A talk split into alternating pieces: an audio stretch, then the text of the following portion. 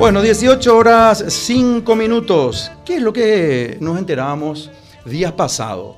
Que el abogado Federico Campos López Moreira fue hasta la ciudad de Villarrica, llegó hasta una pista que está ahí en las proximidades de la ciudad y estuvo diciendo que Rodolfo Friedman y Emanuel Friedman, según le dijeron algunos militares, estoy repitiendo y hay un video que pueden corroborar al, efecto y respecto, le había dicho que esa pista manejaban ambas personas, eh, los primos entre sí, que eh, también tenemos que decir que son parientes míos, Rodolfo Friedman y Emanuel Friedman. Posteriormente una cantidad de, personas me, llamaron y bueno, vi que se, en, redes también estuvo esto viralizándose. Queremos hablar para aclarar esta circunstancia y situación. Doctor Federico Campos López Moreira, muy buenas tardes. Buenas tardes, Rodolfo, a vos y a toda tu distinguida audiencia. Gracias, doctor. Muchísimas gracias por atender también y sobre todo para saber qué es lo que está pasando en el cuarto departamento del Guairá.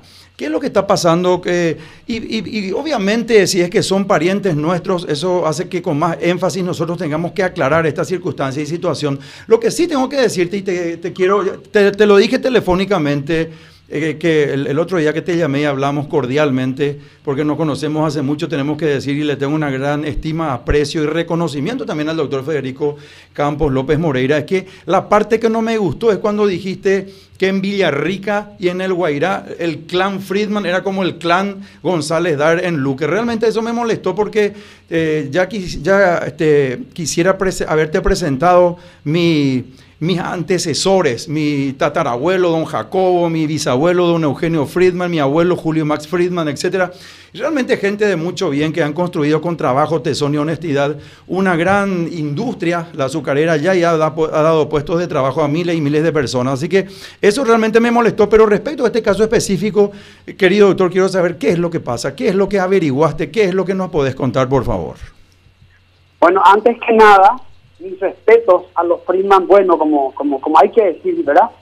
Y cuando quiero aclararte que, que, este, que este lío que se armó va a servir, eh, en primer lugar, no es que yo nomás me fui, o sea, me fui, mi cliente, el señor Unger, una familia tradicional, antigua y respetada en Villarrica, me contratan para, preocupados, me dicen que ellos quieren la destrucción de esa pista clandestina y cuando digo clandestina, eh, me entrevisté con muchos villarriqueños y, amigos que tengo. Todo el mundo me dice, eh, ¿veis con dice que esa pista luego es de, de, de, la, de la comunidad? Entonces, y, y, después, y averiguando me dicen, esa pista tiene dos dueños, o tres dueños, me dicen. No, no, espera un ratito. Eh, a, todo el mundo le preguntaba, ¿de quién es esta pista? Porque acá aterrizan avión y nadie sabemos. Entonces me dicen, no, no, esta pista eh, tiene varios usuarios. Repito, esta pista tiene varios usuarios. A la escucha dije yo. Pero esto le puede complicar o a, al titular real en los, en, en los papeles, que es el señor Unger, y por eso me llama, a la Fuerza Armada, que nos quita el cartelito ahí, pista segunda división, y hay unos soldados ahí dirigidos por un teniente coronel que ahora me asusté y me asusté y me asusté porque el teniente coronel este tiene una casa con un avión de Pablo Escobar, ¿verdad? De dibujo, y me asusté y después me dicen, no, pero hay un contrato privado que, que le involucra a Emanuel. Entonces, a la pucha, a vos te dicen Emanuel, te hablan del, no, y, y vas, recopilando información, y vas haciendo todo, y supuestamente se quita oro, supuestamente, digo supuestamente porque porque se comenta, se sabe y, y tenemos información cierta que no puedo contar todo acá, entonces, voy a hacer una con flecha y decía la pucha, digo, esto está a nombre de este muchacho, eh, eh, está la Fuerza Armada, entonces voy a hacer la línea, la línea de que varios usuarios, y acá lo que puede pasar es que el mismo Emanuel, que después me llamó a aclarar, y tengo que decir acá en la radio, ¿verdad? Emanuel, muy correcto, muy, muy, muy valiente, como el que nada de nada teme, me llama, me dice Federico, doctor Campos López Moreira, yo soy Emanuel Friedman, doy la cara, soy esto, esto y esto. Yo no, no, no manejo esa pista, Federico, por más de que haya un contrato privado que sea mi nombre, lastimosamente se está usando esa pista sin mi autorización. Y siempre luego se usó, me dice. Y entonces le dije yo a la puta de Manuel, qué pena, le dije, porque, porque, porque, porque si ahí amanece un muerto, una bolsa con cocaína, o oro trucho no legales del Ministerio de Obras Públicas, eh, entonces y, y todo eso me informaron oficiales de las Fuerzas Armadas de rango inferior, ¿verdad? Teniente, teniente primero, gente que tiene miedo porque lo obligan a cubrir eso, ¿verdad? Bueno, pero, pero averiguaste, eh, disculpame, doctor, no, disculpame. porque Emanuel resultó ser otra de las víctimas. Sí, pero una cosita quería preguntarte si es que averiguaste posteriormente a la conversación que tuviste con Emanuel y es verdad lo que él te dijo, ¿vos le crees a Emanuel o vos no le crees a él? ¿Cómo no le voy a creer? ¿Cómo no le voy a creer si dio la cara y me dijo Federico? Eh, por Rodolfito, por Rodolfito yo no, yo, yo no doy la cara, será mi pariente. Eso también te quiero aclarar, hermano, por eso me gustó. Vos, siempre decís, varios usuarios, ¿verdad? La pista tiene varios usuarios. Todos podemos tener parientes que, que, que, nuestro hermano, nuestro tío, nuestra abuela, pero cada uno, cada uno. Pero eso, eso aclaro porque me gustó esa introducción que hiciste. Entonces no viene, pero no viene al caso a este tema porque ya me llamó el señor este Emanuel dio la cara y dijo, Federico, esta pista yo no manejo. Tiene varios usuarios y yo estoy preocupado también, Federico. Y te agradezco, ¿sabes cómo me dijo? Te agradezco el lío que armaste, Federico, porque gracias a eso vamos a saber cómo termina este show. ¿Quién se va a ir preso? Pero de que esa pista se va, se va a destruir, ahora te cuento, esa pista se va a destruir y los varios usuarios que tiene se van a identificar y se van a denunciar. Correcto, correcto. Ahora, eh, vos me habías comentado también que, bueno, y dijiste recién lo propio, que hay un militar que tiene inclusive una, este, como un avión de la de la este, granja o hacienda Nápoles, que sabemos a eh, quienes vimos, el patrón del mal era la hacienda que manejaba particularmente Pablo Escobar Gaviria, el mayor narcotraficante del mundo quizás, que ha puesto de rodillas al, al gobierno y al pueblo de Colombia. Es verdad que hay un militar en servicio activo dentro del Paraguay, dentro de las Fuerzas Armadas, que tiene un alusivo a, Hacienda Nápoles. ¿Eso es así? Sí, ya, y ya pusimos todo a cargo de la Fiscalía, ese teniente coronel, y eso también. Ese teniente coronel no representa el uniforme que yo he visto, porque yo soy militar. No representa el uniforme que visten muchos generales y coroneles dignos. Ese tipo no representa, y ese tipo tiene una quinta en las afueras de Villarrica, solindante a, esta, a este lugar tan complicado. Y en su casa, esto es muy triste, puso un avión igualito al avión de Pablo Escobar, una maqueta que dice Hacienda Nápoles. Eso se llama apología al delito, o por lo menos desvergüenza. Y mm. ese tipo está imputado, pero no por el avioncito que puso. está imputado por varios hechos punibles que la fiscalía ya encontró. Y ya está en manos de la fiscalía la foto de la Hacienda Nápoles del teniente coronel Aguilar. Yo le denuncié, y además le voy a querellar personalmente a él y posiblemente al general Arza, eh, Gustavo Arza, que parece ser una buena persona, pero nos retira a los soldados de ahí y esa pista no es de la, de la segunda de ahí. Entonces, este teniente coronel es un quemo para nuestra Fuerza Armada que tanta gloria y tanta gente buena tiene. Doctor eh, Federico Campos eh, López Moreira, eh, nosotros vimos un video donde vos te paraste en la casa de Manuel Friedman y mostraste que, su, que tenía vehículos lujosos, que su casa era muy importante, muy imponente. De cualquier manera, yo considero que si uno gana plata, dinero, pecunio, lícitamente, eso no es absolutamente ningún crimen, ningún delito, ningún pecado, ni mucho menos. Yo lo que quería saber y preguntarte aquí al aire delante de toda la gran audiencia de Vamos por Más Paraguay mediante esta radio de la poderosa mega cadena de comunicación Radio Primero de Marzo 780 AM, si ese video va a ser reivindicado en el sentido de que se va a ser rectificado con, otra, con otro video para que se pueda viralizar y por sobre todo salvaguardar el buen nombre de quien en cierta forma ensuciaste? Ya le dije al señor Emanuel que me envíe el video, o sea, a ver, él me pidió un video, o sea, me dice, Federico, ¿no te parece? Entonces yo le dije, el video queda corto me llamen prensa, porque un video puedo hacer yo desde el baño o no tiene certeza jurídica. Yo quiero que me envíe un periodista, así como vos. Y acá al aire digo, el señor Emanuel Friedman tuvo el coraje y la valentía de decirme, Federico, mi plata viene de acá. Yo no tengo nada. Yo le pedí disculpas, le dije, Emanuel, la pista está tu nombre. Varias personas usan varios oficiales subalternos me dijeron que acá hay un enlace entre los dos hermanos, entre un primo y un hermano, entre un primo y entre Rodolfato y vos, y, entonces, para pucharlo, imagínate yo en el campo de batalla, ¿entendés? Dos Friedman, uno es dueño de la pista por contrato privado, el otro un, ya sabes qué, ¿verdad? Que no hace honor a tu apellido, entonces vos juntás su madre está y te da igual. Entonces yo, indignado, me voy y digo, a la pucha, digo. Entonces ya le pedí disculpas, le dije, mira hermano, eh, la pista estaba a tu nombre y varios usuarios hay. Entonces lo que yo le propongo a él mediante este medio, y te lo digo a vos, y le prometí, y acá lo, lo, prometido es deuda, es que por la prensa yo voy a explicar. Es más, él me explicó que el director de azucarera paraguaya, perdón, director de la azucarera Friedman. No, no, no, te, te, te corrijo. Emanuel es presidente de la azucarera Friedman, no es director. Ahí está. Ahí está. Él es presidente y es eh, accionista mayoritario hoy día de la azucarera Friedman.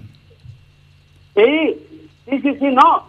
Está aclarado. Es más, eh, lo del video queda corto. Yo que me mande, imagínate, en este momento estoy hablando probablemente con uno de los programas de mayor alcance y rating en la tarde paraguaya. O, ¿verdad? Eh, entonces, esta, esta no es una forma de explicar lo que pasó, y él me comprendió, me dijo, Federico, me dijo, eh, por la amistad que nos une, porque es un socio conocido mío, o sea, le conocía hace años. Me dice, Federico, por favor, aclarame. No hay ningún problema. ¿Entendés? Muerto el perro se acabó la rabia, pero pero le dije, pues me imagínate, me voy a la pista, está tu nombre, unos militares te tiran el mono a vos y a tu primo Rodolfo, entonces, ¿qué, qué, qué voy a hacer? Entonces, oye, averigüé todo. Él me dice, Federico, yo estoy como director de la azucarera, además tengo otros emprendimientos, Quedó todo zanjada la situación y acá en esta radio es de, es de bien nacido el ser reconocido. Este, eh, ya, ya quedó aclarado y ahora está en manos de la fiscalía. El, el tema de, de, todo, lo de Rodolfato y todo está en manos de la fiscalía. ¿Y qué se viene ahora? ¿Qué vas a impulsar para que se clarifique qué se hace y qué no se hace en esa pista? porque tenemos que decir Dentro de esa pista yo he visto algunos permisos de la DINAC donde se hicieron algunos festivales de aviones, de helicópteros. También creo que en una ocasión llegaron ahí muchos aviones y de ahí partieron al Cerro de Vituruzú donde se tiraron eh, eh, semillas para reforestar el cerro.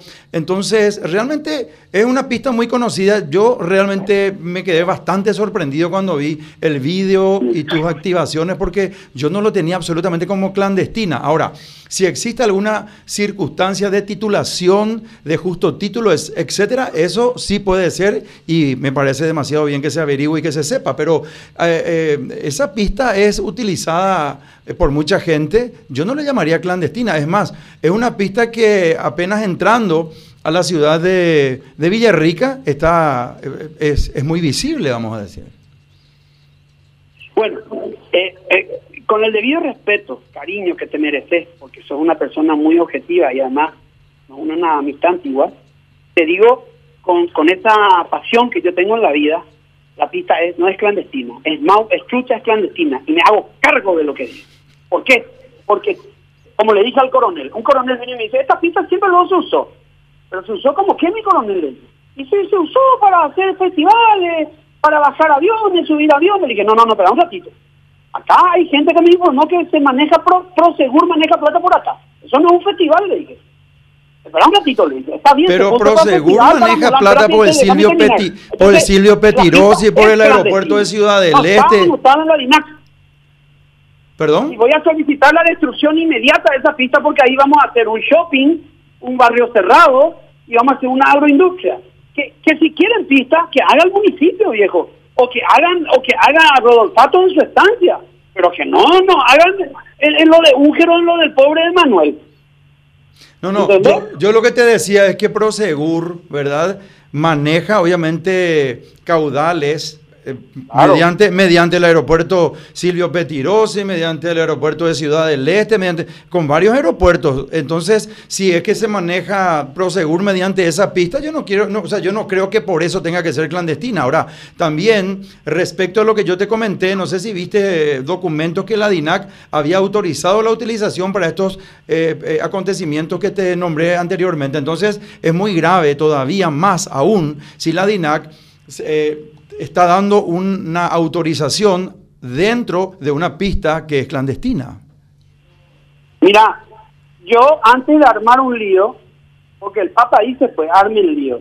Pero antes de armar un lío, tenés que saber bien a quién le va a meter en el lío. ¿De quién es la pista? De Ungel. El contrato privado de Friedman. ¿Quién cuida? La Fuerza Armada. En la DINA está registrado, no está.